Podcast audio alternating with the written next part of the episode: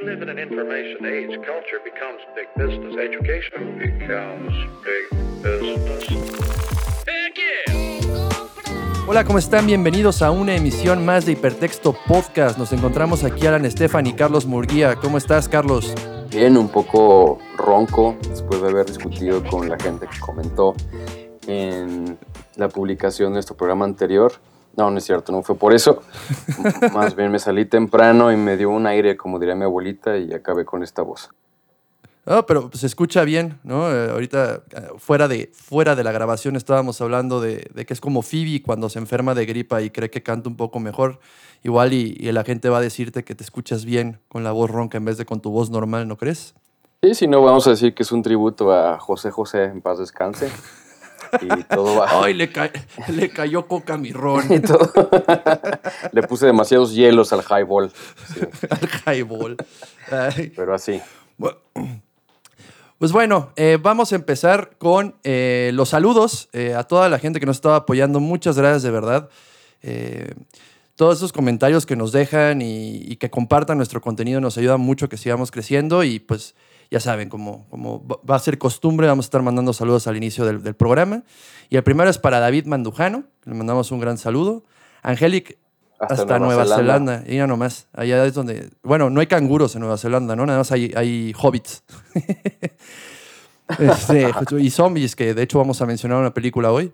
Eh, Angélica Espíndola, que nos ha ayudado mucho a compartir en historias y demás este, el podcast y que pues siempre lo escuchan. Muchísimas gracias de verdad por todo el apoyo.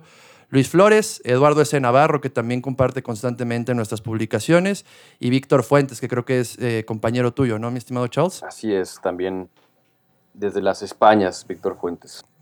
Hombre, eh, no, pues no le vamos a decir gachupín porque luego se nos enoja, ¿no? No, de hecho le gusta. ¿Sí? ¿Le gusta que le digan gachupín? No, de hecho nunca hemos tratado el tema. No, mejor. Víctor, si no te gusta, es- eh, seguimos siendo referencia al capítulo de la semana pasada con, con el libro de Jack Lafay. Y bueno, y hoy vamos a inaugurar una sección, Carlos, una gustosa y hermosa sección llamada El cuadro de honor de los comentarios de Facebook. No sé si quieras aventarte el primero. Sí, pues vamos haciéndonos unos turnos. Igual y todavía necesito un poco más de lluvia de ideas el nombre. Estuvo un poco largo. Pues no sabemos todo el cuadro de honor de comentarios de Facebook. Si tienen alguna, alguna sugerencia, nos la pueden eh, comentar. Ya saben, nos pueden seguir como arroba hipertexto GV, tanto en Facebook como en Instagram. Y ahí nos pueden decir como, oye, puede llamarse así esta sección. Y pues podemos eh, analizarlo y, y ponerle el nombre. Pero bueno, Todavía no termina la, la discusión en la publicación de, de entre Guadalupe y la Santa Muerte. Vamos a ver de estos comentarios porque justamente refleja varias cosas que propusimos en el episodio anterior. Yo voy con el primero. Dice, lo vamos a decir literalmente, ¿eh? Eh, dice, Santa Muerta, me da miedo, prefiero a mi madre, mi Virgen Guadalupe. Luego, gracias madre mía, porque nadie obliga a nadie, se les olvida que Dios nos hizo libres, pero mi mejor camino es estar a tu lado, porque el día que deje este mundo quiero que usted, madre mía, sea la primera en recibirme en sus brazos. Y aquí yo a la fecha, hasta el momento no tengo idea si se estaba refiriendo a la Virgen de Guadalupe o a la Santa Muerte. Sí, Entonces, es difícil, como no, no puso directamente a quién, pues otra vez, ¿no? La ambigüedad. Otro dice que la Virgencita de Guadalupe perdone a toda esa gente que cree en la muerte porque no saben en qué pecado están. Viva mi Virgencita de Guadalupe, que viva, que viva y que siga viviendo. O sea, que siga súper viva. Muy viva. sí. Pero la, la muerte no es santa solo para los ignorantes. También muy al, muy al grano, muy concreto el comentario. No, no compares a la Virgen con esa imagen de reverencia satánica. Y por último es, amén mi morenita de Guadalupe, tú eres la más buena y nos ayudas a cambio de nada, solo en ti confío.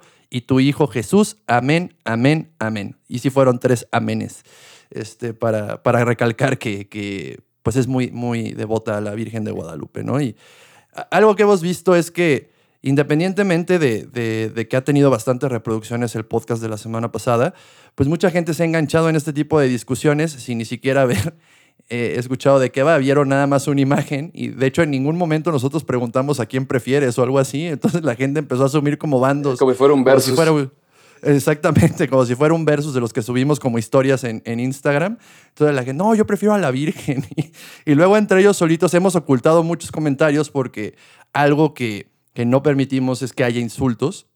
¿no? Sobre todo cuando es insultos a la persona que comentó. A nosotros ya saben, ¿no? Nos pueden llover mentadas y, y no nos angustia, pero cuando es entre, entre particulares, en nuestra publicación no nos gusta que haya, que haya insultos. Entonces hemos tenido que, que ocultar varias partes por, por lo mismo de que se están insultando, ¿no? ¿Tú cómo has visto eso, Carlos? ¿De los insultos? Sí. Eh, pues sí, justamente no podemos permitir eso. O sea, había, por ejemplo, comentarios de, alabando a la Virgen de Guadalupe y una persona pro Santa Muerte diciendo cállese vieja estúpida, por ejemplo. Y viceversa, ¿no? O sea, los dos bandos tirándose y pues sí ha sido una labor complicada porque tenemos que estar viendo rápido, o sea, a los cinco minutos viendo el comentario y, y ocultarlo o eliminarlo cuando ya es demasiado ofensivo porque pues no es el punto que se arme ahí la trifulca en, en los comentarios. Pero justamente varias cosas. Una que se me ocurre es como ese comentario de amén, amén, amén, amén. Se repitió muchas veces como este aspecto redundante de la reverencia. Eh, o sea, como cinco veces amén o cinco veces mi virgencita, mi virgencita, etc. Que es como uno de los mecanismos clásicos de la religiosidad. O sea, la compulsividad como ver como una persona que pasa por un puesto de revistas pornográficas. De hecho, no hay puesto de revistas pornográficas. Carlos sigue viviendo en el 82. Es más, creo que nunca ha habido puestos de revistas pornográficas en la vida. Eso explica mucho. Si había uno fuera de tu secundaria, eso explica muchas cosas actualmente.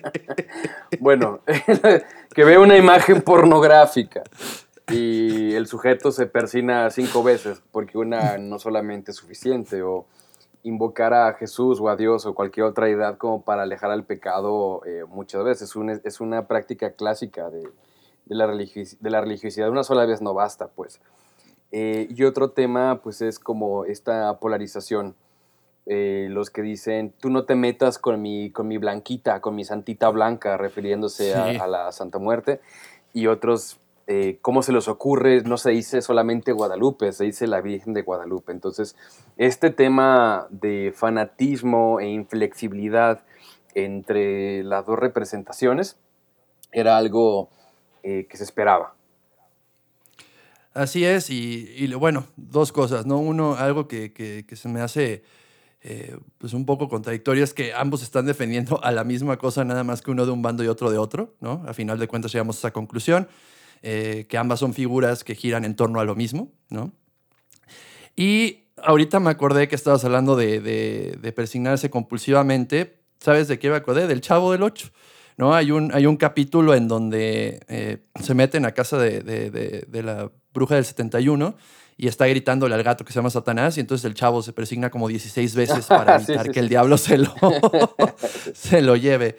Pero bueno, ya hablando de madres salvadoras que todo lo pueden, ¿no? refiriéndonos a, a la de Virgencita de, dos. Guadalupe o a la Santa Muerte, el día de hoy vamos a hablar de lo monstruoso femenino. Chun, chun, chun. Con nuestro capítulo de Medusa la Matavejitas, lo monstruoso femenino. Ya estamos Hola, cada vez mejor con los encabezados, ¿eh?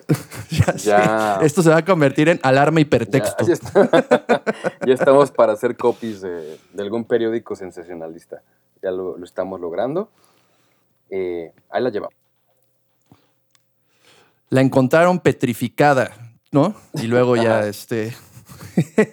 Pero bueno, para empezar a hablar de, de lo monstruoso femenino, tenemos que, que hablar de la abyección. Según Julia Cristeva, vamos a, a leer una cita textual para poder empezar a hablar de este tema. Y dice, surgimiento masivo y abrupto de una extrañeza que si bien pudo serme familiar en una vida opaca y olvidada, me hostiga ahora como radicalmente separada, repugnante. No yo, pero tampoco nada. Un algo que no reconozco como cosa. Un peso de no sentido que no tiene nada de insignificante y que me aplasta. En el linde de la inexistencia y de la alucinación, de una realidad que si la reconozco me aniquila. Lo abyecto y la abyección son aquí mis barreras. Vámonos. ¿No? Ahora, ahora hay que tratar de traducir esto al cristiano, ¿no, mi estimado Carlos? Para, Sí. para que quede un poco más claro para las personas. Sí, una Entonces, te cedo, te- ¿Cómo?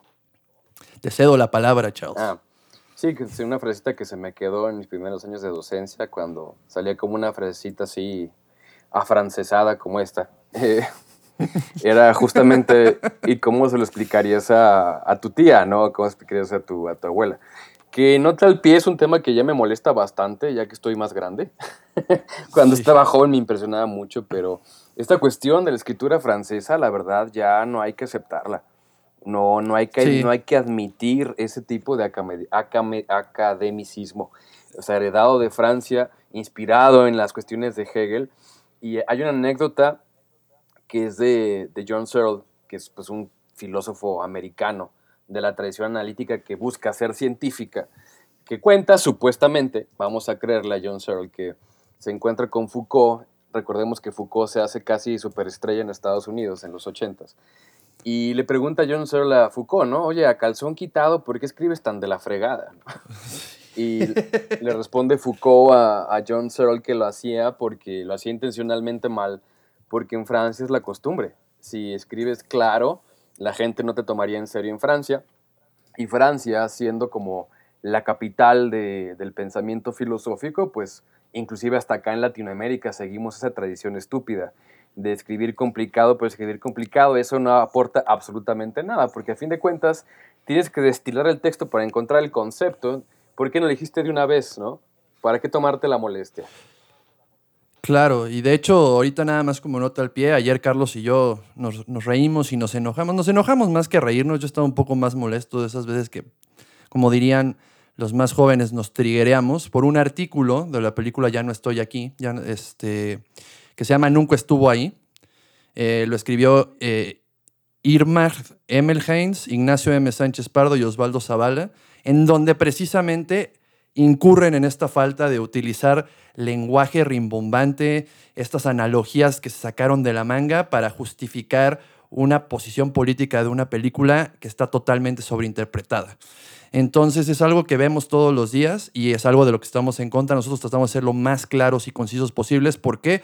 Porque creemos que mientras más accesible sea el lenguaje, más personas van a poder entrar a dialogar, ¿no? Sí, claro, que eso también es una de las paradojas de, de la izquierda. Es una cosa también muy graciosa. Que la izquierda, inspirada también en filosofía eh, francesa, toman esta lengua Foucaultiana, esta lengua deridiana y hasta lacaniana, y se supone que, que el pensamiento de izquierda es pues para lo social, Para, el ba- es para la banda, para ¿no? la banda, para el oprimido. Y el oprimido, pues, no tiene referencias culturales, compadre. Entonces, ¿cómo justificas el escribir con las patas chuecas que traes, no? Pero bueno, Sí, ya lo podemos seguir hablando de esto, puede ser tema completito de otro podcast, pero queremos dejarlo ahí. Este, escribir con las crítica. patas se puede llamar ese. Así es. Sí, o sea, es, es- es igual que cantinflear, ¿no? O sea, cuando metes tanta terminología y tanta paja, terminas en- en- incurriendo en lo mismo que el término cantinfleo. Entonces, por favor, a los, a los que están escribiendo artículos sean un poco más concretos para que la gente pueda tener acceso a ellos, ¿no? Pero bueno, entonces, siguiendo después de todo esto, abyecto, sí. vamos a tratar de, de, de abyecto, Sí, ¿no? ya que se quejaron los rucos de. Le hicimos, boomers. hicimos un Clint Eastwood en el, en la, en el porche. Eh, Get bueno, out of my property. lo, lo abyecto total. Bueno, lo abyecto, misma palabra, bueno, misma palabra, palabra que tiene una constelación etimológica de, de, lo, de eyectar, significa expulsar. Piensen, por ejemplo, el encontrarse con, con vómito en la calle, con un borracho vomitado en la calle, un gato destripado, un niño atropellado, etcétera, etcétera. Y la sensación que da de, de vómito o de rechazo, eso es justamente lo, lo abyecto. Bueno, Cristeva desarrolló este concepto en un libro que se llama Los poderes de, de la perversión. Y en pocas palabras, lo abyecto se refiere a fenómenos que se salen de las categorías de, de la ley. Aquí está siguiendo justamente diversas teorías estructuralistas, en donde se plantea que la cultura está organizada en oposiciones semánticas como vida y muerte, masculino y femenino, local y extranjero, etc. De modo que los rituales, diversos rituales, están diseñados para limpiar la frontera entre esos binomios. De modo que lo monstruoso o lo que es lo asqueroso va a transgredir los límites entre esos binomios, entre vida y muerte, masculino y femenino, local y extranjero, etc. Y es justamente lo que hace, por ejemplo, un perverso. Pensemos en Marcial Maciel, que es una figura abyecta, porque vean los testimonios del documental que hizo Aristegui, si quieren llorar un día, si un día quieren hacer catarsis de manera indirecta en donde los ya hombres ancianos que fueron violados por Marcial Maciel, ellos violados cuando niños, por supuesto, y comentaban que Marcial Maciel les decía que si los niños le hacían una felación a, a este sujeto, contaba como Eucaristía. Entonces, se fijan cómo estamos tomando cosas que deberían estar separadas, como sexo entre adultos y niños, una cosa que es sagrada y otra cosa que es sexual, lo que hace el perverso es unirlas o demostrarte que la oposición no vale nada.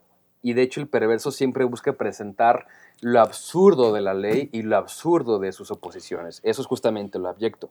Cuando yo veo algo que rompe las oposiciones de la ley, sus reglas semánticas, sus oposiciones semánticas, a mí me produce asco. Y si tengo yo una perversión, me genera pues excitación sexual, por ejemplo es justo a lo que iba, ¿no? El para el perverso no existe el otro, es pasar por encima de él sin, sin, sentir absolutamente nada de empatía. Y ahorita que mencionabas lo de Marcial Maciel, también hubo un caso, no recuerdo el nombre, pero fue en Argentina, hace como tres años, eh, en donde también eh, era una escuela para, para, niños ciegos y el sacerdote encargado este, los ponía a, a, a que actuaran la crucifixión de Cristo y hacer orgías mientras estaban crucificados. Imagínate pensar en eso, ¿no? O sea, nada más con, cuando estaba leyendo el artículo, como está diciendo ahorita del mundo contratativo, nada más con imaginármelo fue, fue algo horrible, ¿no? Espantoso de, de, ver cómo, cómo, pues un niño lo ponían en esa, en esa posición de, de, Jesús y luego hacía que incurriera en actos que, bueno, este, eso, eso es lo abyecto, precisamente lo que me está pasando ahorita, nada más de hablarlo y de, de pensar en como todo este asco y este repudio, eso es lo abyecto precisamente, ¿no? Y aquí nada más quiero eh, pues, eh, una, una, última cita ¿no? de, de Cristeva, nada más para que quede como muy, muy claro. Este, lo abyecto son esas cosas que remarcan la fragilidad de la ley y que existen en cualquiera de los lados de la frontera que separa al, sujeto vivo que amenaza su existencia, ¿no? Básicamente lo que nos está diciendo Charles es que todo lo abyecto es lo que vive fuera de la frontera, lo que nosotros no podemos concebir como algo dentro de la normalidad, si pudiéramos mencionarlo de alguna forma, ¿no? Sí, por ese motivo el encontrarte con excremento o con un vagabundo en la calle o con un cadáver, o sea, es abyecto, porque se sale de las categorías establecidas por la ley que ya tenemos internalizada. Y también, o sea, este caso, esas oposiciones semánticas de la ley, por supuesto, hablamos de una ley cultural, no una ley que está en un código también son relativas culturalmente hablando. Por ejemplo, para nosotros es abyecto ver a una persona defecando en la calle y en ciertas partes de la India es perfectamente normal. También, por ejemplo, en Japón hay una tradición en donde después de cremar los huesos, eh, con palitos chinos van pasando de la urna los huesos restantes este, del difunto a otra urna, ¿no? Entonces es algo que nosotros, imagínate, con un objeto, con un tenedor, con lo que comen, pasar eso, bueno, allá es completamente normal. Acá es algo que para nosotros sería inconcebible, ¿no? Depende también mucho de, la sociedad eh, y de la ley que tienes en esa sociedad actualmente. Exacto, sí. La cuestión fundamental aquí es la ruptura de, de categorías. Eh, Greimas, el lingüista y semiólogo, hablaba sobre categorías eufóricas y categorías disfóricas. Las categorías eufóricas son aquellas que se consideran normales y preferibles y las categorías disfóricas son las que son tabú, las que están de, del lado oscuro, pues, y funciona de esa manera de oposiciones. Y de hecho, muchos mitos y cuentos e historias eh, lo que plantean es el conflicto entre estas dos categorías. Es decir, que el abyecto va a ser la categoría disfórica, la categoría que no es la preferible, invadiendo a la categoría que es eufórica y preferible. Y entrando y hablando de eso, entonces tenemos que hablar también de lo que es lo sublime, ¿no? Y el derrumbamiento de estas mismas categorías. Cuando hablamos de lo sublime es cuando el sujeto se deja aplastar por una avalancha, ¿no? O sea, la, pulsión de vida, lo que conseguimos como pulsión de vida, en ese momento se para por completo. Va más allá de lo, de lo feo y de lo bueno, es paralizante, ¿no? Es como cuando hablamos en alguna ocasión, no sé si ya lo hemos mencionado en algún en algún podcast creo que sí, de lo que sientes cuando te enfrentas con una obra de arte, ¿no? Que en ese momento te paralizas. En la nostalgia, sí. Sí, fue en la Eh, que, nostalgia, sí. que hablé de la frase que, que me gusta decir, que, que el buen arte te hace darte cuenta de tu propia existencia y que entras en, en este momento sublime en donde no puedes respirar, no existe el tiempo y el espacio y te quedas apreciando la obra. Eso es precisamente lo sublime, ¿no? Y también deviene de lo abyecto, ¿no? Como siempre hablamos, hay un pequeño paso entre una cosa y la otra. Por eso hay, hay pinturas como eh, Saturno devorando a su hijo de Goya, que tuve la fortuna de ver, y que es, es- es totalmente brutal. O sea, estás hablando de un padre que está literalmente devorando a su hijo y no, no puedes quitarle los ojos de encima. Es, es algo que va a sonar a cliché de, de estos Instagramers viajeros, pero es algo que tienes que vivir en vivo para poder, para poder digerirlo, ¿no?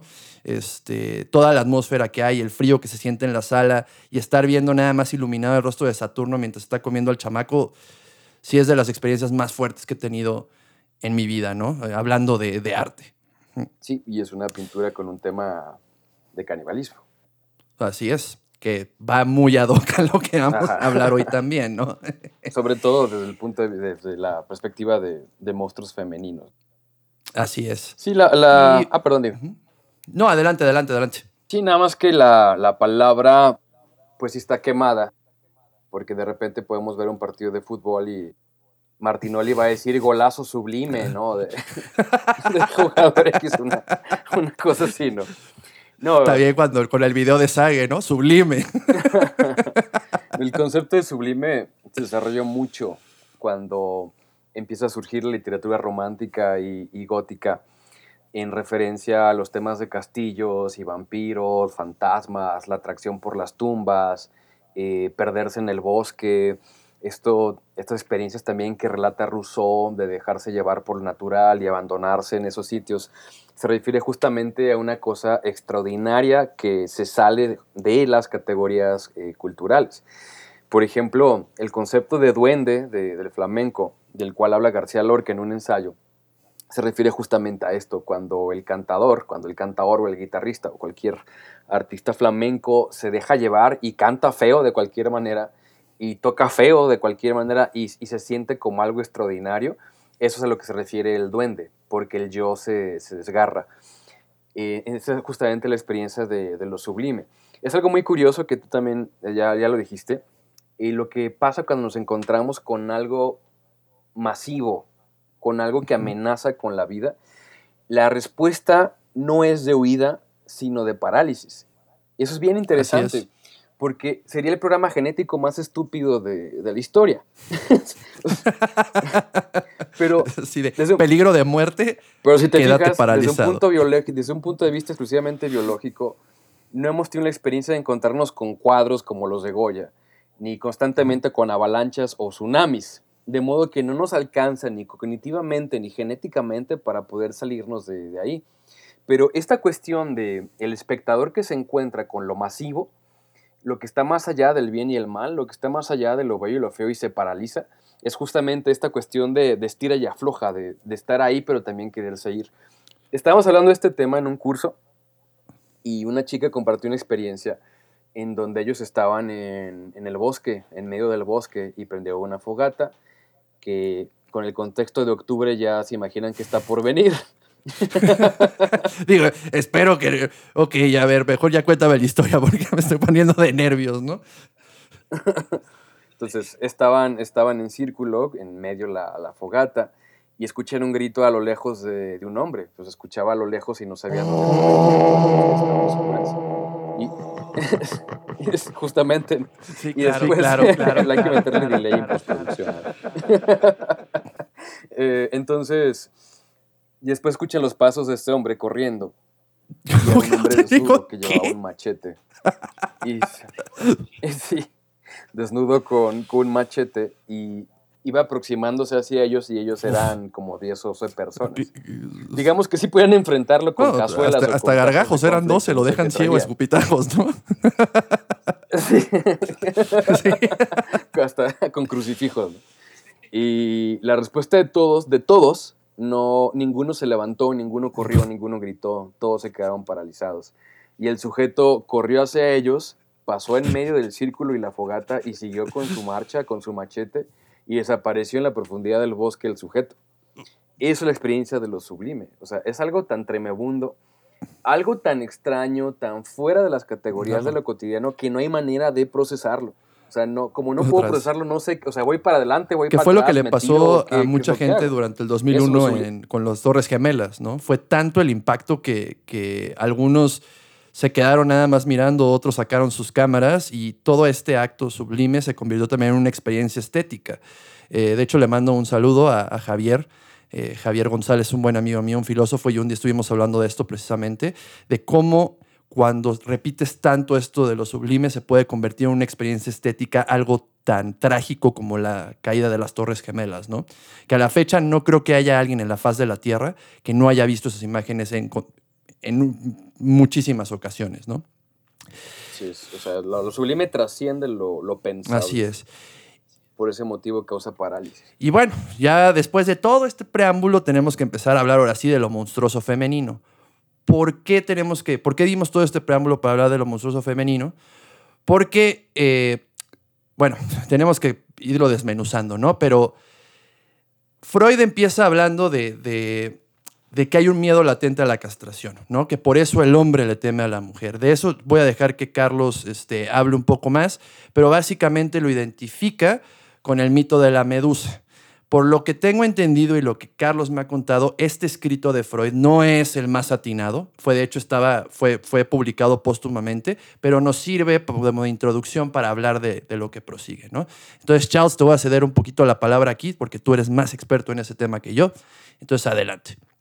Sí, este tema de la, de la castración, eh, que o sea, tiene que ver también ya con conceptos que hasta podemos decir desafortunados o desatinados, que no es lo mismo que, que desechar. O sea, a mí se me hace una práctica muy boba eh, tomar la obra de un autor y porque hay una, hay una equivocación, porque hay un punto ciego de desecharlo, pues. Es como esta cuestión posmoderna de derrumbar tradiciones como si fueran sándwiches o, o lo que sea. Así es. Pero total, en esa constelación de conceptos está el concepto de castración, que gira en torno a, a la pérdida del pene. Y el horror de que la mujer no, no posee el pene. Ya luego Lacan eh, plantea mejor el concepto de falo. Y el falo remitiría a objetos perdidos que se van dejando en el desarrollo.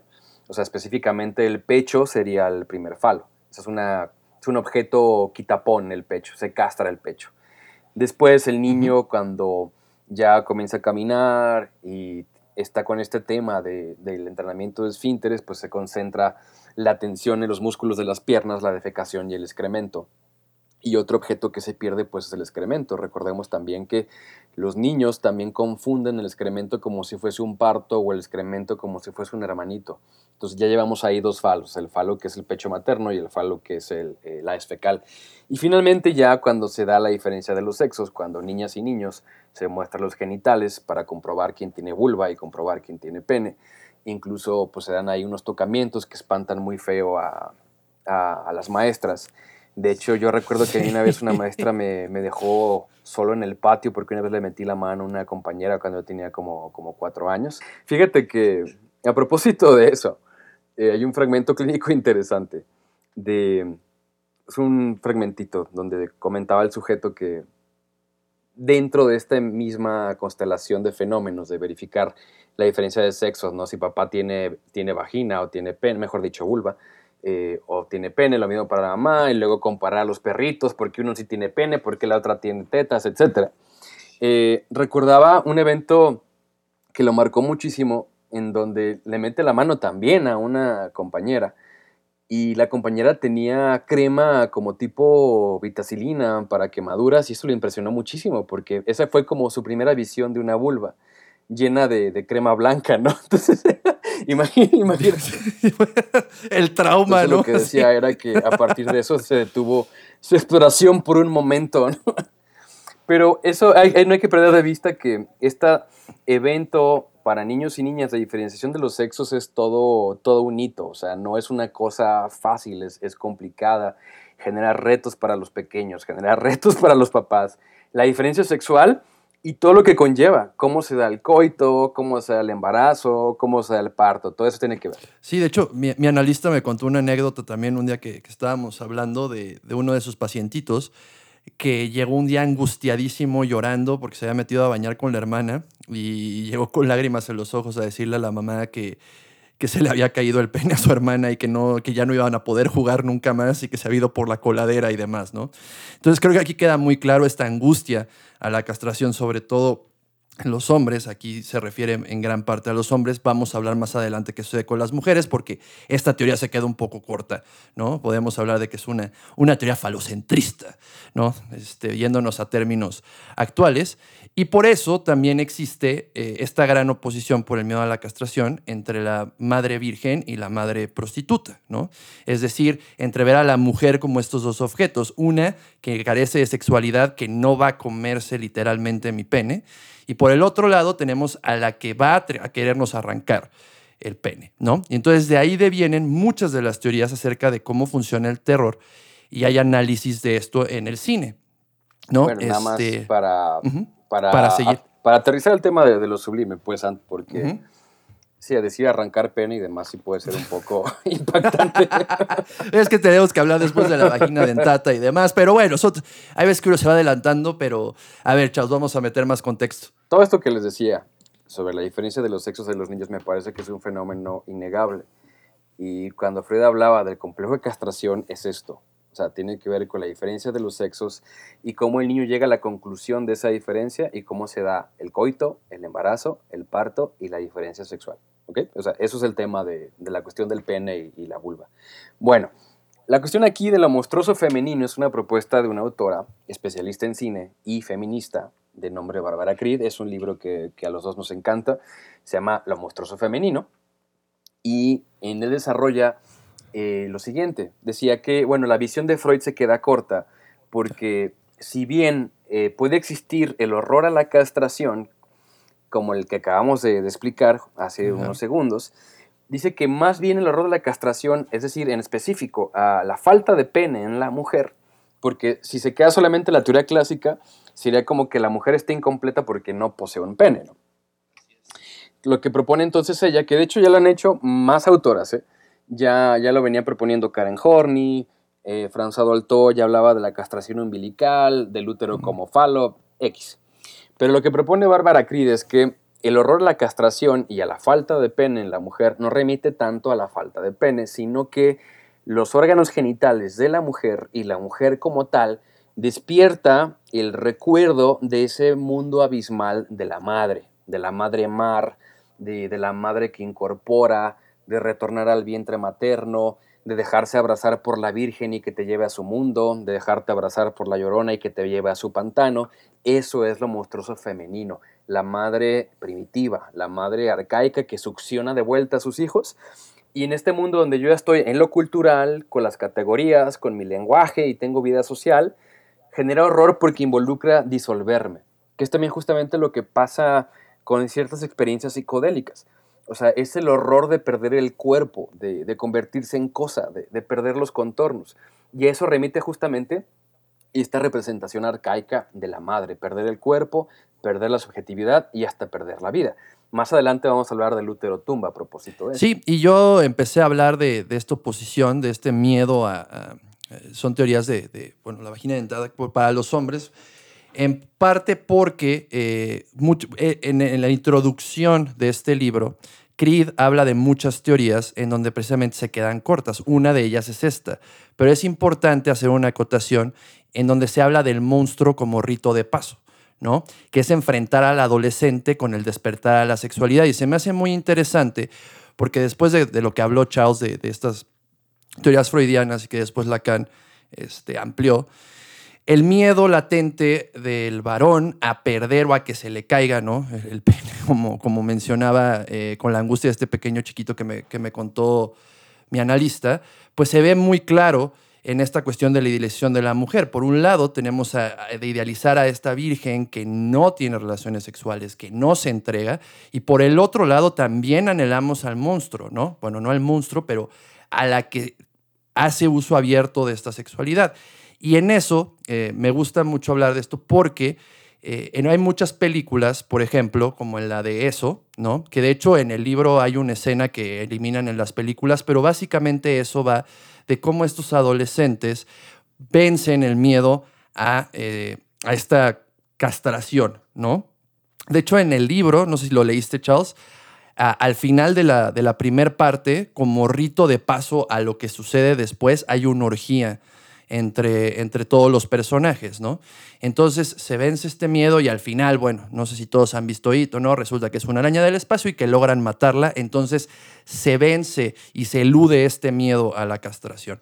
Por eso, eh, igual y estas películas, al menos en lo personal, no son tan impactantes porque se quedan como nada más en, ah, pues sí lo lograron y lo superaron. Lo interesante es qué pasa cuando no. Y ahí es en donde Bárbara Creed hace todas estas explicaciones que vamos a ver más adelante. Otro ejemplo de esto es lo que pasa en Hansel y Gretel, ¿no? Que ahí Charles es súper fan de, este cuento, pero pues básicamente es la bruja que se quiere comer. O sea, literalmente no hay un eufemismo, quiere comerse tanto a Hansel como a Gretel, ¿no? Entonces aquí sí hablamos de este miedo a ser devorado, este miedo a perder este, una parte del cuerpo porque una bruja te quiere comer, ¿no? Lo que tú decías sobre el monstruo como rito de paso, me parece que es una perspectiva más afortunada que estar como empecinado con el concepto de castración, pues. Eh, pensando mejor dicho como la castración como un proceso de socialización o del pasaje del mundo de la madre, del reino de la madre al reino del padre, y resulta mucho más fructífero que estarse clavando con el tema del pene y, y la vagina, pues, Digo, era para complementar lo que porque estábamos eso ya nos lleva a una cuestión comparativa de mitos y cuentos y se pone más, más interesante. Eh, entonces, la, la cuestión ¿no? de, de los adolescentes de, Pennywise que logran vencer a la araña, o, o en el caso de Hansel y Gretel, que con esta voracidad que tiene, este ejemplo me parece precioso porque tenemos a niños que se ven en la necesidad de madurar, de pensar mejor, de crear estrategias, porque recordemos que los abandonan eh, sus padres.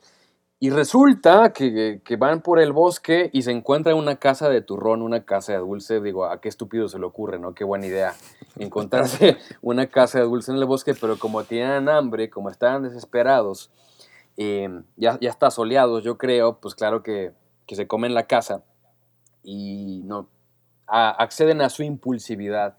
Y ese mensaje me parece muy bello porque debajo de, de este pecho bueno que, que representa la casa de turrón, abajo está la bruja que se los va a comer de vuelta. Y eso justamente se conecta con lo monstruoso femenino. O sea, es el bebé masticando a la madre, mordiendo el pecho de la madre, y la mamá mordiendo de vuelta o la mamá atacando de vuelta. Es un mundo arcaico y, y- y sumamente violento. Y en el caso de Caperucita Roja, seguimos con el tema del monstruo porque Caperucita Roja, el lobo representa los impulsos que no ha logrado domeñar. Porque tanto así, la abuelita, pues me imagino que tenía un abandono sexual que no lograba canalizar Claro. y hasta se deja engañar por, por el lobo y, y- y remite a lo mismo. Digamos, no creo que, que un lobo tenga voz de soprano, pues, o sea, debe haber sido por lo menos barítono el, el lobo. Entonces, claro que la, la abuela se deja engañar por el lobo. Y entonces tanto el lobo como la bruja de Hansel y Gretel, como Pennywise de Dait, representan al monstruo como algo que el sujeto tiene que matar, que decapitar, que destruir para poder crecer, para poder pasar a la siguiente fase. Y esto también está en el mito del héroe, solamente que eso no nos ocupa el día de hoy. El día de hoy, sí. Joseph Campbell ahorita se quedó un poco triste después de esta, esta breve introducción. y por eso también entra este término de me gusta pero me asusta. Y aquí es preguntarnos por qué nos dan miedo y al mismo tiempo nos atraen estas representaciones. Ah, perdón, es que anda entrando la, la llamada de Ana Bárbara al estudio, nos va a explicar la, la inspiración de, de la letra. Ah, cortó la llamada. Se cortó la llamada, ¿no? perdónala. sigue. Eh, a ver, Charles, vamos a, vamos a tratar de analizar esto. ¿Por qué nosotros tenemos la necesidad de enfrentarnos, de explicar, o sea, por qué necesitamos ver zombies? ¿Por qué cuando nos van a asustar en el cine nos tapamos los ojos pero dejamos un, un, un pequeño espacio para ver qué sucede? ¿Por qué existe esta necesidad de querernos asustar, de querernos enfrentar con esto que llamamos abyecto? Bueno, pues como dijo la historiadora, antropóloga, filósofa, psicoanalista, matemática y física Ana Bárbara, de- me asusta, pero, pero, pero me gusta. Eh, la, la cuestión está en que el ser humano en sí, pues ya hay una decisión subjetiva, hay de esos contradictorios. Todos somos Caín y Abel residen en, en nosotros, pues. Eh, siguiendo la teoría freudiana, a propósito del eros y la pulsión de vida, va a haber una tendencia eh, constructiva, vinculante, que es del eros, que crea objetos, que genera asociaciones, eh, genera nuevas amistades, genera pensamiento creativo, etcétera. Eso es el eros. Pero las cosas no pueden crecer indiscriminadamente, de modo que luego llega la pulsión de muerte, que es el gemelo maldito de, del eros, y sería Pues. ya la tendencia hacia la entropía, a la tendencia hacia el descanso, eso es la, la pulsión de muerte. La, entonces la teoría freudiana plantea que esas dos tendencias opuestas, una constructiva y una destructiva, residen en, en nosotros. Es así que vamos en la carretera, vemos un auto volcado porque tuvo un accidente y hasta se ven las piernas saliendo del auto y una parte de mí no Sí. quiere ver y sin embargo cuando ya paso cerca hago una volteadita, ¿no? Una, una, una volteadita Sí. breve para alcanzar a ver un poco sí, sí. de- del hueso saliendo de, de la piel. O la otra en, en el cine, la clásica de taparse el rostro para cuando El ocurre el asesinato y de todos modos dejar un hoyito para alcanzar a ver un poco, pues eso es- me, me asusta, pero me gusta. Es decir, que sí estamos posicionados en la vida principalmente, pero hay una parte oscura de nosotros, una parte perversa, una parte destructiva que goza con la sangre, con la muerte, con, con el caos. Sí, no por nada cuentas en, en Instagram como Kids Getting Hurt son tan famosas, ¿no? Nos gusta ver la desgracia ajena.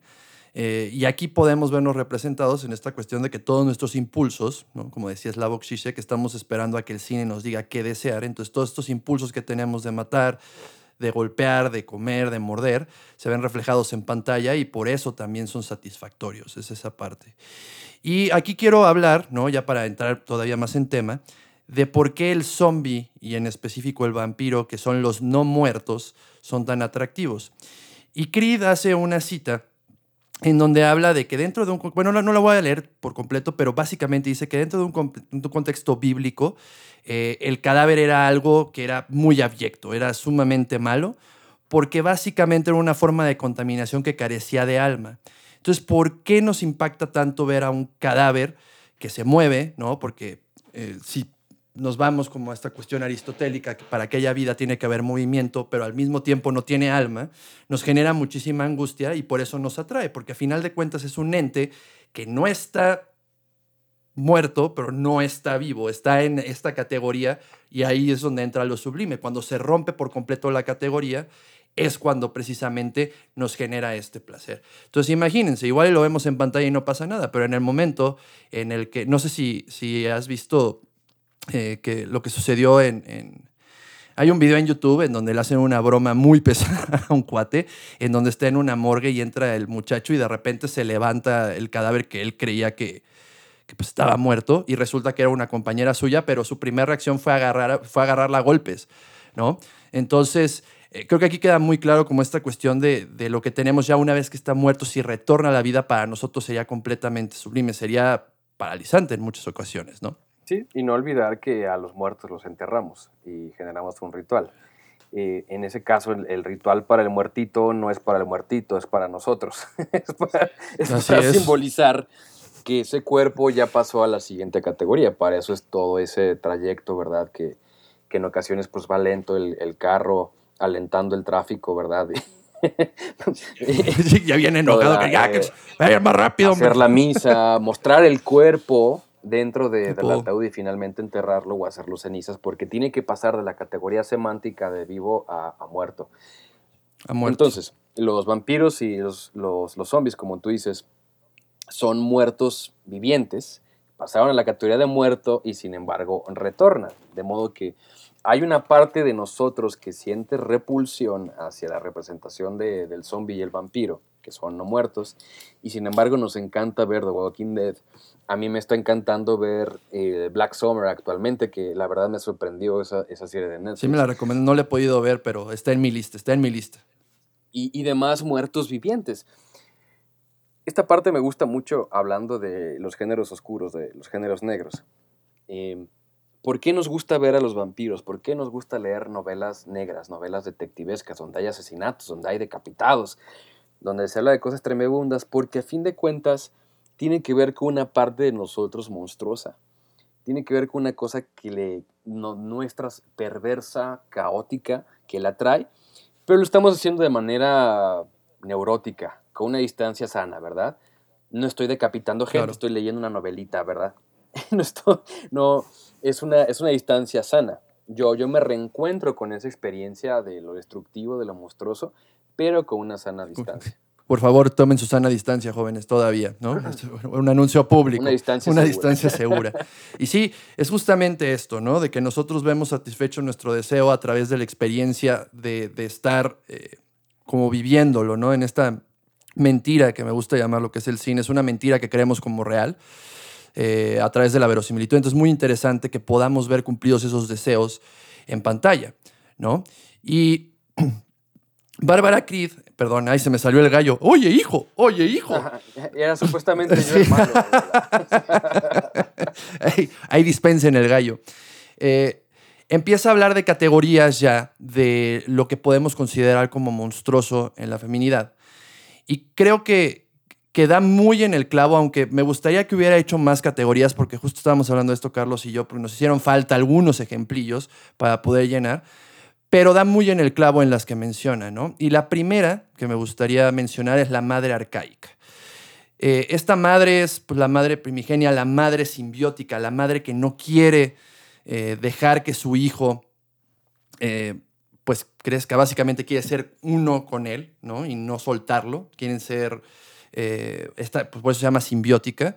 Y lo menciono porque justamente cuando estábamos empezando a hablar de este tema, empecé a leer un manga que llevaba mucho tiempo. Se lo recomiendo mucho, que se llama Chino Wadachi. Si quieren ver algo ahorita en octubre o leer algo ahorita en octubre que les va a dar miedo y los va a sacar de onda, se los recomiendo. Y en este manga en específico se habla muchísimo de esta figura, a través de una madre que es asesina y una madre que no quiere dejar, eh, sumamente sobreprotectora con su hijo. Entonces se lo recomiendo muchísimo, es recomendación de la casa. Pero bueno, Carlos, vamos a explicar un poco más de la madre arcaica ahorita después de esta pequeña recomendación, porque justamente hoy me pidieron, nos escribieron eh, en hipertexto pi- pidiéndonos recomendaciones de cosas de terror. Entonces ahí les va una para todo lo que las pidieron. Sí, ¿no? esa está, está perfecta. Y bueno, esa es, esa es la madre arcaica, eh, recordando que son las categorías de lo monstruoso femenino de Bárbara Creed. Esta sería la primera categoría, la madre arcaica. Otra película que refleja esto es una dirigida por quién creen, no lo van a creer, por el director del Señor de los Anillos. Yo cuando la vi no podía creer. Peter Jackson. película dirigida por Peter Jackson. Hay una, es una relación muy parecida a la de Norman Bates con su mamá. Norma Bates.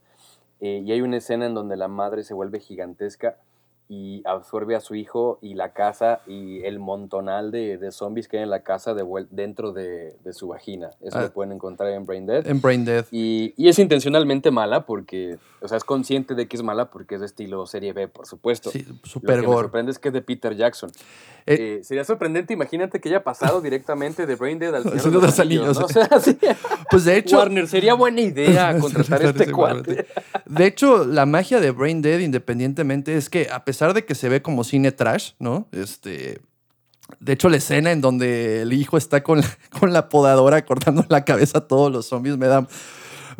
es- o sea, utilizaron litros y litros de sangre, pero precisamente la mamá se pone así de, de, pues de zombie, de loca, porque él empieza a tener una novia, ¿no? O sea, hay un, hay un objeto de deseo, entonces cuando la madre se da cuenta, y aunque esté muerta y hayan llegado los zombies, que su hijo se puede ir con esta mujer, pues es cuando también empieza a absorber y pues ahí ya no es ni tan simbólicamente hablando, básicamente todo entra, este, la vagina de la mamá es, se la recomiendo, se van a reír mucho, no es tanto de terror, ¿no? No es como Chino Wadachi, pero se van a reír y les va a gustar. Y esa escena de la, de la podadora cortando la cabeza a todos los zombies, para mí es una de las mejores escenas que hay en, en- el cine trash, ¿no? Otra película... ah, Sí, y de hecho lo, lo que tú decías de cuando llega la, la mujer intrusa que rompe la simbiosis es tal cual lo que En pasa Psycho. en, en Psycho. Justamente, nada más que en Psycho, pues ya estaba, ya estaba muerta la mamá, ¿no?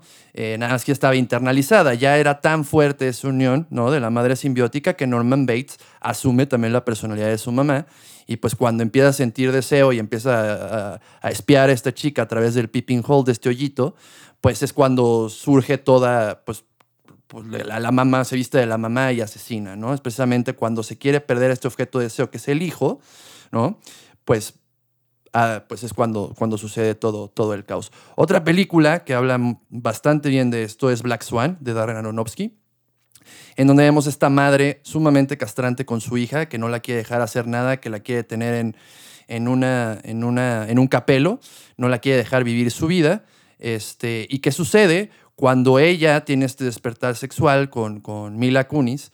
Este, no recuerdo el nombre de, del personaje, pero básicamente es cuando se desata ya por completo la locura también, ¿no? Cuando se ve interrumpido este, esta, esta diada entre madre e hija es cuando se desata completamente la locura.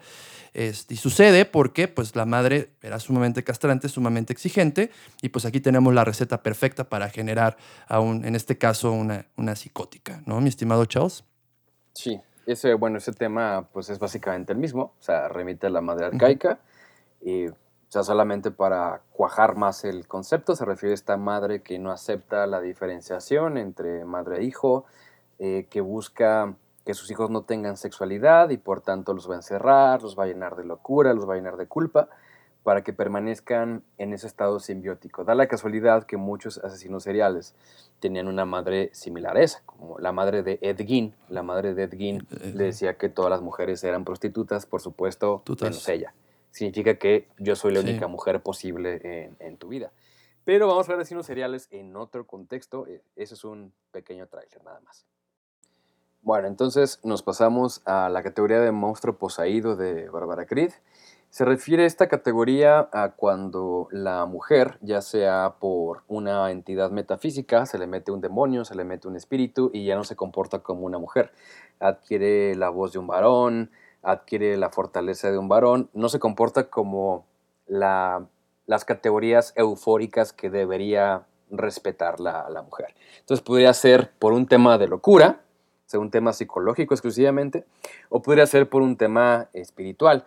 Y un ejemplo perfecto de esto, el mejor ejemplo, pues es el exorcista, que es una chica que ya está en pleno despertar sexual y resulta que se le mete el demonio Pazuzu justamente cuando ya le va a bajar la regla, que eso pues es muy significativo para, para el ejemplo.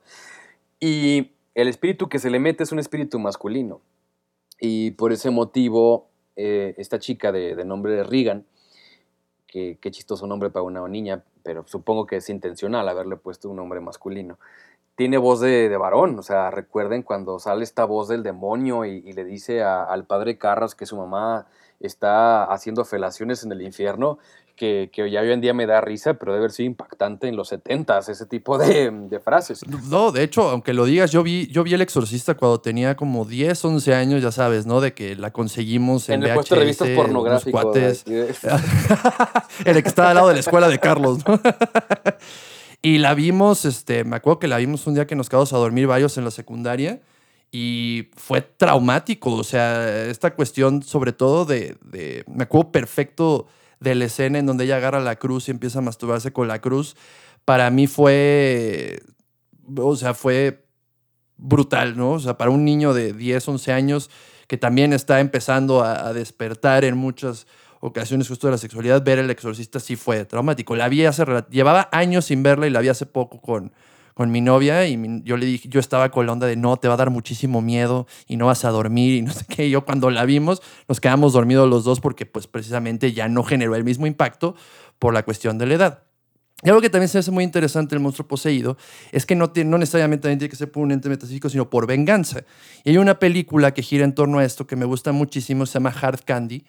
Eh, sale esta chica que se llama Ellen Page, este, en donde, famoso por Juno exactamente, en donde literalmente seduce a un hombre y toma venganza y lo, lo secuestra porque era un pederasta, porque había abusado de una amiga suya. Este, entonces, pues vemos a esta mujer que, que retorna y que cobra venganza, pero ya con cuestiones también sumamente perversas en todo lo que le hace al violador de su amiga, ¿no? Eh, otra, otro ejemplo eh, sería eh, Shooter, que es, algo, es una que hemos mencionado muchas veces Carlos y yo porque precisamente la vimos juntos y nos la arruinaron, pero bueno, es para mí una de las mejores películas de terror que he visto. Es tailandesa, es del 2004, si mal no recuerdo, y es de precisamente una chica que violan y asesinan y después su espíritu regresa a vengarse de absolutamente todos los que le hicieron cosas malas en esta vida, ¿no? Sí, ese es, un, es Este- un espíritu el de, el de Shooter, pero de cualquier manera la categoría sigue funcionando porque sigue siendo un personaje femenino, es una mujer que está asesinando. Y, y dentro de, de la ley que nosotros conocemos, supuestamente la mujer no, no asesina. Y eso me lleva a otra película asiática, en este caso ya nos vamos a Japón y llegamos a Audition, que en este caso es una mujer que va a una audición precisamente, puesta en marcha por un hombre viudo, si mal no recuerdo, que está buscando una nueva esposa y coloca la descripción de una mujer pasiva, que sea silenciosa, que sepa cocinar, y ella se presenta tal cual como lo que está deseando el, el sujeto. Y después, ¿qué es lo que pasa? Después, pues, le inyecta una sustancia para dejarlo despierto, pero sin sensación, y, le saca los ojos, le corta eh, la, la pierna con cuerda de piano y demás cosas. Y una mujer supuestamente no haría esa clase de cosas. Es una mujer que está poseída. Las mujeres no, no asesinan, las mujeres no pueden llevar esa, ese tipo de, llevar a cabo ese tipo de actos. Lo cual nos recuerda a la mata viejitas, pero lo veremos en otro programa también. Ah, no es cierto, lo tenemos que ver hoy. Lo lo tenemos que ver hoy, hecho, sí, tenemos que hablar de la Ya, batallitas me más adelante. Me, tomé muy Eh, en serio los trailers. Eh, De hecho, les recomiendo mucho que vean Audition, es de Takashi Miike, es uno de los más grandes cineastas, bueno, contemporáneos de, de Japón. Este, muy recomendada también ahorita para octubre, ¿no? Para que pongan el mood, eh, les va a gustar bastante. Y esto nos viene a hablar de la siguiente categoría, mi estimado Charles, que es el vientre monstruoso. Básicamente aquí la mujer funciona como un receptáculo para traer a la vida a un demonio o a un fantasma o a alguien que va a llegar a ser el mal. ¿no? Y pues el ejemplo más claro es de al que todavía no cancelan por más que han querido, de nuestro, el bebé de Rosemary. Este, no sé si, si, si mencionemos el nombre porque Nomás por decir Roman Polanski, no, no creo. no, no creo, ¿no? Pero el bebé de Rosemary de Roman Polanski habla muy bien de esto. Es un clásico del cine eh, que a la fecha se sigue estudiando, a la fecha se sigue viendo y se sigue analizando, en donde todo el terror, si se dan cuenta, no, todo es terror psicológico de lo que va a suceder, ¿no? De toda esta secta que está tratando de traer al nuevo este, enviado del diablo al mundo, este, al anticristo. Y es sumamente interesante porque, porque nunca nos enseña nada. Eh, De verdad es una recomendación también. Si no la han visto, es algo que se tiene que ver.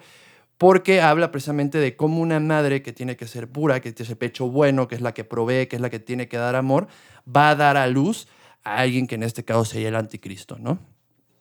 Una pequeña acotación, o una opinión detractora sería que ella no, ella no lo concibió, sino que la forzaron a, a tener al hijo de- del demonio por la secta de la cual formaba parte el marido. Pero el punto de Bárbara Creed es que el útero de la madre, como es un mundo indiferenciado, o sea, remite como una especie de caldo de, de bruja, pues, de, de un entorno que, que va a sacar a tu hermanito que, que llegó para romper tu narcisismo y destruir la relación con tu madre. Tú que eres primogénito, pues también lo sabes perfectamente. Saludos, Saludos a Aldo que nos si está escuchando. escucha. Pequeño monstruo Sí. que destruiste el No, reino que de, de, de que de Alan. hecho cuando, cuando nació mi hermano, este, vivíamos en un departamento y el Moisés lo colgaron con una cadena del techo. Y entonces, sí, sí, sí, o sea, era una cadena fuerte, pero como estas doraditas, y pues el Moisés era muy pequeño, ¿no? O sea, tenía que aguantar tres kilos que pesaba el güey. Y mi, mamá, mi mamá recuerda que cuando recién estaba llegado del hospital, ya como una semana en la casa, que me paré este, en su cuarto, en la puerta, y Aldo estaba dormido en su Moisés, y mi pregunta fue, oye mamá, ¿y si se cae o si se rompe la cadena, se muere mi hermano? Pero lo pregunté así. Oh, mi mamá, pues obviamente en vez de regañarme, me explicó, no, no se va a caer, tu hermanito va a estar muy bien y demás, pero ahí queda muy clara la envidia que hay entre hermano mayor y menor, ¿no? De tanto así como en mi deseo de la pregunta de que que se muriera mi hermano. Y es algo muy común eh, en esta ahorita, en esta relación que está hablando Charles, ¿no? Y otra cosa importante también es el tema de- del parto. O sea, el tema del parto es una cuestión muy, muy, Abyecta. muy impactante, abyecta, muy sangrienta. El bebé también es muy abyecto.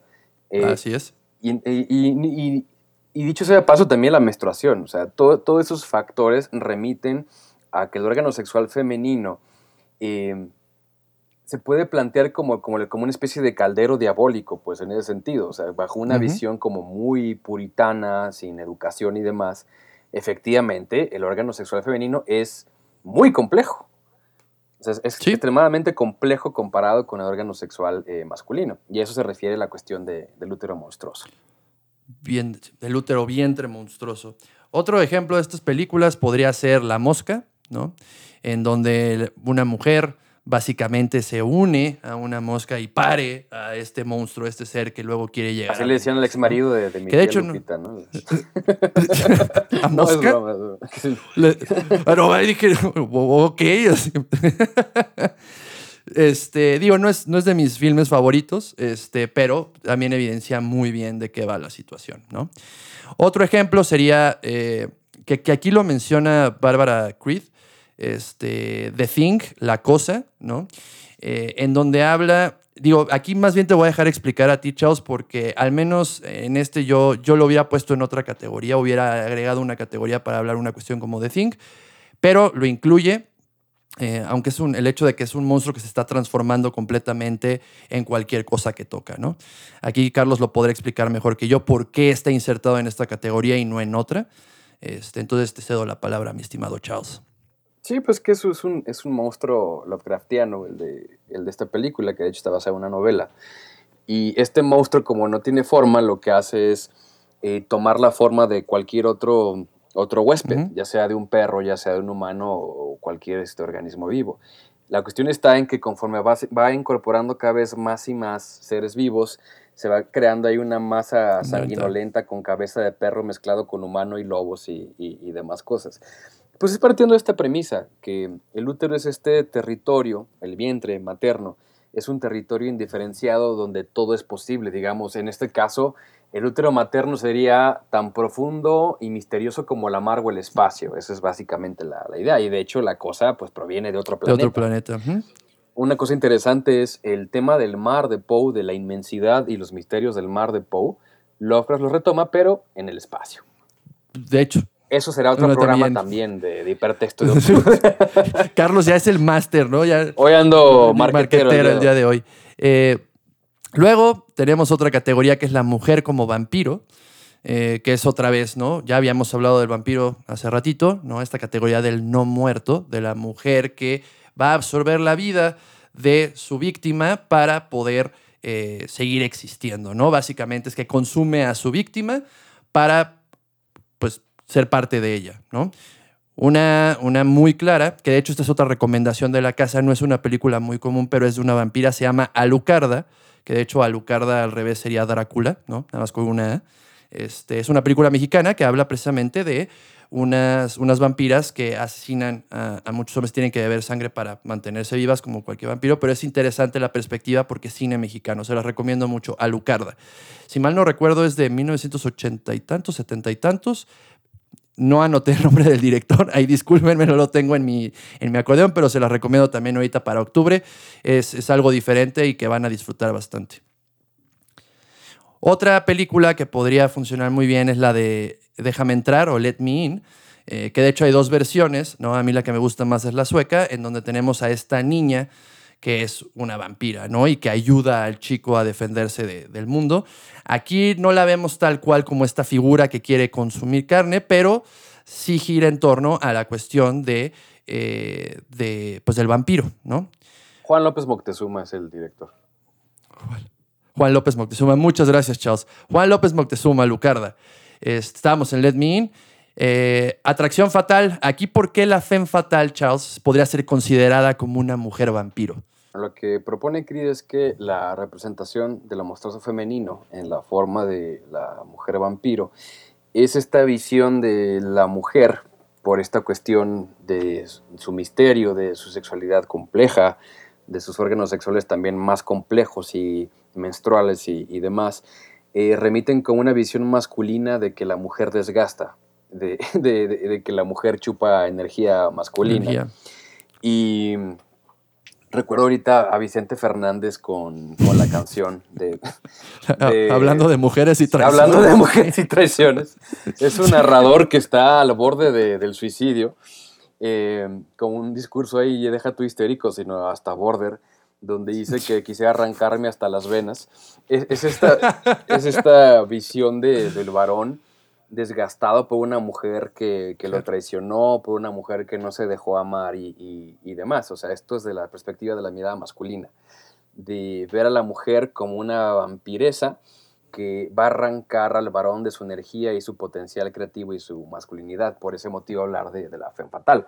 La femme fatal no chupa sangre, pero sí chupa energía, sí chupa vida masculina. otra, otra recomendación de la casa es la película de Ro, en donde habla de una chica que es tanto su pavor, ¿no? Es una vegana y es tanto su horror al ver que, que empieza a consumir una carne de conejo, está estudiando veterinaria, que termina en toda una serie de cosas que no les voy a arruinar porque es una recomendación de la casa. Está en Netflix, búscala como Raw, se traduce como crudo, es una película francesa, pero habla de este tema, pero a través de, la, de, de consumir la carne, no tanto de la sangre o de chupar energía, sino de literalmente actos de canibalismo.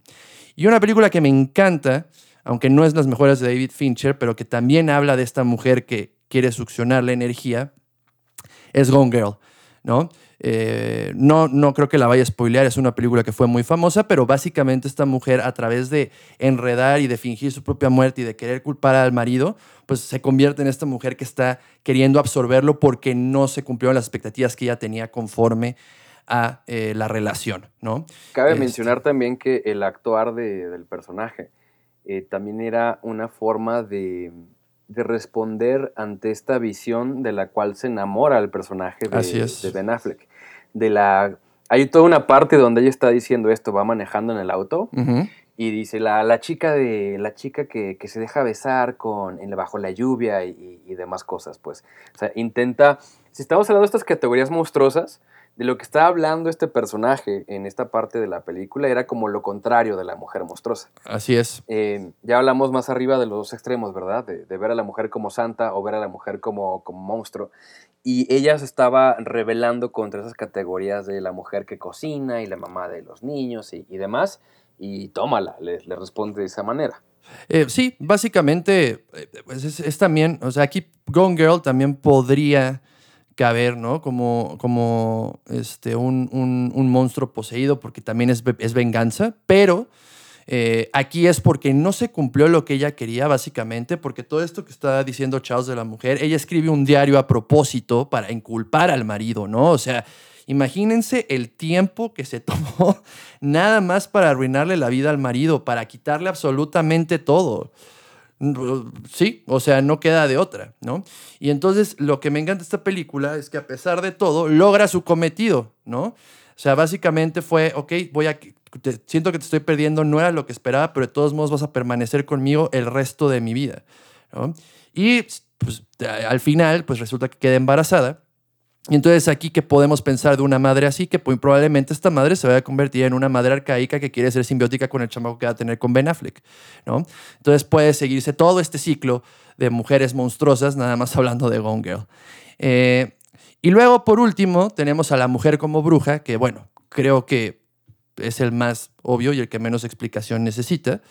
Pero bueno, a las mujeres se les atribuyan estos poderes mágicos, ¿no? Este, viento y demás, eh, por el hecho de que pues, eran adoradoras de Satán y demás. Entonces aquí entra muy claro la, mujer como bruja, ¿no? De hecho, otra pintura de Goya, que es también dentro, está dentro de las pinturas negras, es el aquelarre, y se ven un montón de brujas alrededor y están, eh, están haciéndole un homenaje a, una, a un macho cabrío negro, eh, que es la representación de, el diablo. Y bueno, es algo que ha generado mucho miedo. La- se fueron perseguidas estas brujas durante la Santa Inquisición, las brujas de Salem y demás, porque se suponía que tenían un pacto con el diablo y que podían hacer magia negra para poder hacer el mal, ¿no? Y un claro ejemplo de esto, pues, es The Witch, ¿no? Este, esta película que para mí, a la fecha, es de las mejores óperas primas que he visto en, en mi vida. Robert Egger para mí es un gran director, tiene hasta ahorita dos películas, que es La Bruja o The Witch y El Faro, que también es una gran película, se las recomiendo muchísimo ahorita en octubre. Y precisamente habla de todo esto, desde el despertar sexual, la negación de Dios, eh, la negación del Padre, cómo se deja seducir por la cabra también, ¿no? Por Black Phillip, que aparte, esa no te la esperas, ¿no, chavos? Cuando de repente sí empieza a hablar la cabra, que los hermanitos dicen, no, es que Black Phillip sí habla y demás, y de repente sabe tan dulce. ¡Ah! si te sacas de onda, ¿no? Entonces, esa película es una recomendación. Si no la han visto, de verdad, véanla, pero aquí queda más que claro lo que es la mujer como bruja, ¿no? Que además lo interesante de esta película es que a ella la acusan de ser bruja, Y eso me encanta. Y ella no era bruja, más bien las acusaciones constantes la empujan y la orillan a convertirse en lo que, en lo que él estuvo diciendo su, su familia, ¿no? Sí, y, y de golpe ya se da el asesinato de- del padre. O sea, en ese, toda esa secuencia es muy significativa porque pasa en poco tiempo. Cuando se da el asesinato de, del padre y luego cuando ya acepta ir al mundo de, de las brujas, como esta transición, ¿no? De este reino patriarcal, ultracristiano y fanático, hasta cuando ya entra a una que la con las brujas y hasta vuela, ¿no? Eh, ese es justamente como el tema también de, de la representación de la bruja.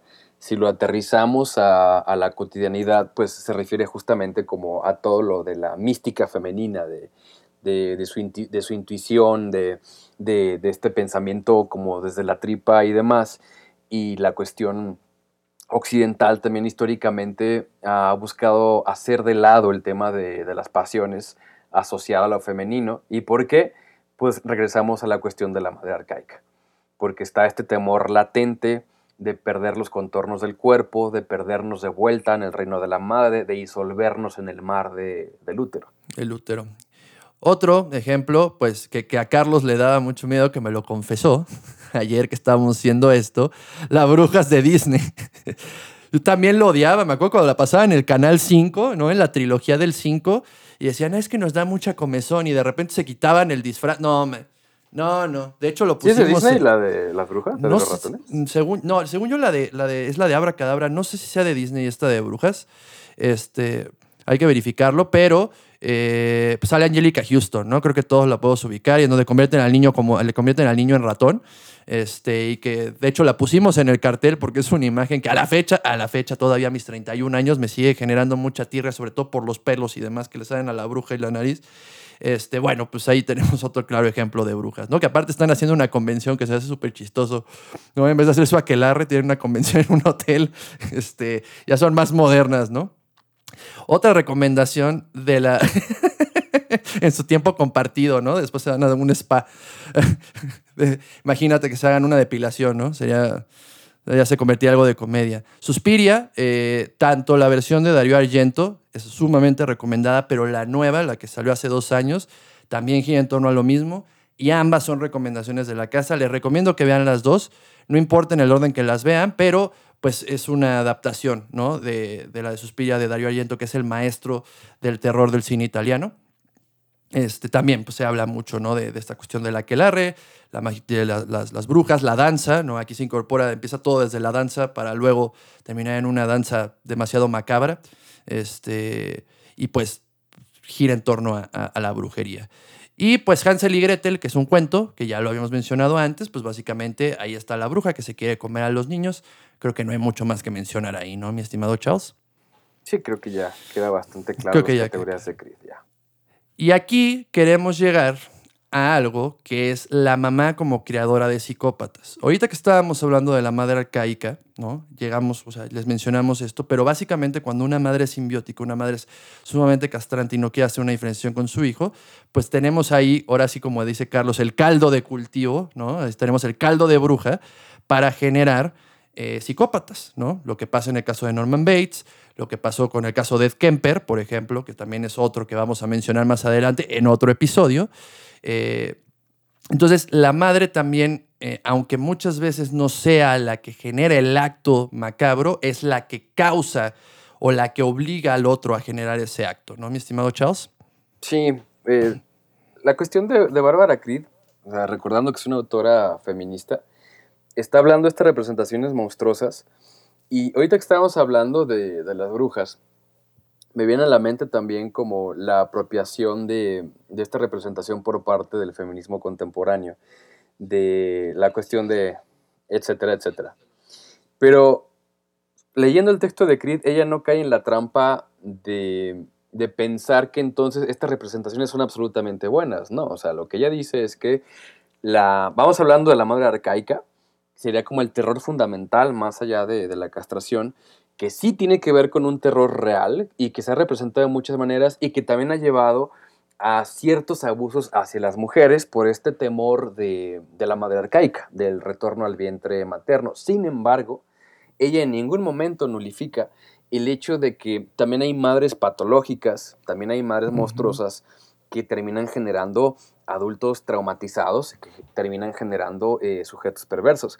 Cuando vemos las historias de varones asesinos seriales, en muchas ocasiones, de hecho básicamente en todas, no, no en muchas, eh, hay dos extremos de madre. La, la madre simbiótica, la madre que nos suelta, como la madre de Dead Gain, o una madre monstruosa, abandonadora, destructora, como la de, como la de Ed Kemper. Y, y una cosa aquí bien importante es que cuando hablamos del psicópata estamos hablando del sujeto perverso. Y lo que plantea la teoría psicoanalítica es lo siguiente.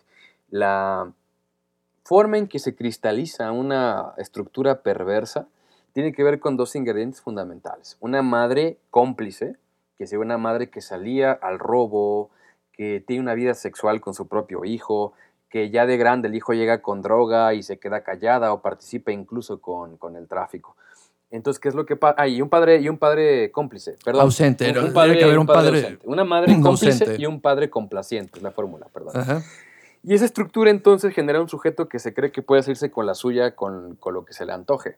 Y en muchas historias de, de psicópatas y perversos que he tenido la fortuna de escuchar, porque he tenido muchas alumnas que trabajan en, en cárceles, relatan la misma historia una y otra y otra vez. Madres que son así, que son cómplices, que también roban, que el hijo viola y, y la mamá protege, y el padre completamente ausente. O sea, ya Así sea que no hay un padre del todo, o el padre sí está en la casa, pero no participa en lo absoluto, de tal manera que se genera una relación ahí eh, criminal entre la madre y, y el hijo. Eh, y Bárbara Criss no cae en este error fundamental de, de hacer representaciones que son absolutamente buenas o absolutamente malas. No, ella dice, hay que rescatar estas representaciones y darnos cuenta que la cultura occidental sí ha reprimido a la mujer por este temor a la madre arcaica, por este temor a la madre monstruosa. Sin embargo, hay un aspecto también patológico y destructivo dentro de esa representación de la mujer monstruosa. Sí, así es. De hecho, también, o sea, no nada más es acá de este lado, ¿no? De hecho, queda muy claro que en Oriente tienen este terror a la mujer eh, que va a regresar a tomar venganza, ¿no? Y, cuando lo vemos, por ejemplo, Japón, que es, a pesar de ser un país muy desarrollado, es un país que todavía tiene pues, mucho machismo en muchas partes, o sea, todavía hay, las mujeres tienen que ir con tacones a la empresa, este, creo que no, hay, hay algunas reglas en donde no pueden caminar en la calle. Entonces, no es nada más de casualidad que tengan miedo a este eterno retorno de lo femenino, que casi todas las películas asiáticas hablan de un ente que regresa a vengarse de lo que le hicieron en vida, ¿no? Y, y sí, no caer en la trampa, precisamente de lo que dice Charles, de creer que todo es blanco o negro. Porque algo que tenemos mucho también como mexicanos es que vemos siempre a la madre eso como pura, ¿no? Lo hablamos en el episodio pasado de que vemos a la Virgen de Guadalupe o a la Santa Muerte como esta madre que todo lo puede, el pecho bueno, este exceso de, cariño y de amor, y no nos damos cuenta de que, de que las madres y la mujer también puede ser mala, ¿no? Y esto me lleva a hablar del tema de las madres asesinas, mamás que son asesinas. Hay un caso aquí en Querétaro que de hecho me tocó la fortuna, bueno, no sé la fortuna, pero este, de entrar a la casa, este, antes de que la bardearan, cuando yo estaba más joven, cuando iba en la prepa, este, de Claudia Mijangos, eh, que asesinó a tres niños. De hecho, la apoda la llena de Querétaro, eh, porque mató a, tres de sus hijos. Este. Así, sangre fría, ¿no? Después se descubrió que tenía un tumor en el cerebro y que escuchaba y que tenía alucinaciones y que Dios le decía que, que, que, hablaba con Dios básicamente, pero dentro de todo este contexto, ella eh, empieza a sentir también atracción. Digo, ya se ha convertido también en leyenda, pero bueno. Empieza a sentir también como atracción por un sacerdote y su marido estaba completamente ausente todo el tiempo, ¿no? Entonces, tienes ahí la receta ideal. Ella con un tumor en el cerebro, escuchando a Dios, se está enamorando de un sacerdote, con odio al marido que se va y que la abandona y que al parecer estaba teniendo un, un, amorío, ¿no? Un affair este, pues termina asesinando a sus hijos, ¿no? Los mata con un cuchillo a los tres, los acuesta en la cama.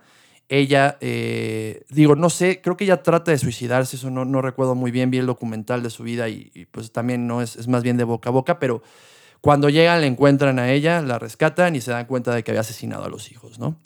Eh, y pues esto también nos va a llevar a hablar de, de otra, de otra leyenda pues muy característica de nuestro país, que es la Llorona, ¿no? Que también es una madre asesina, una madre que decide ahogar a sus hijos eh, porque el padre pues se fue, ¿no?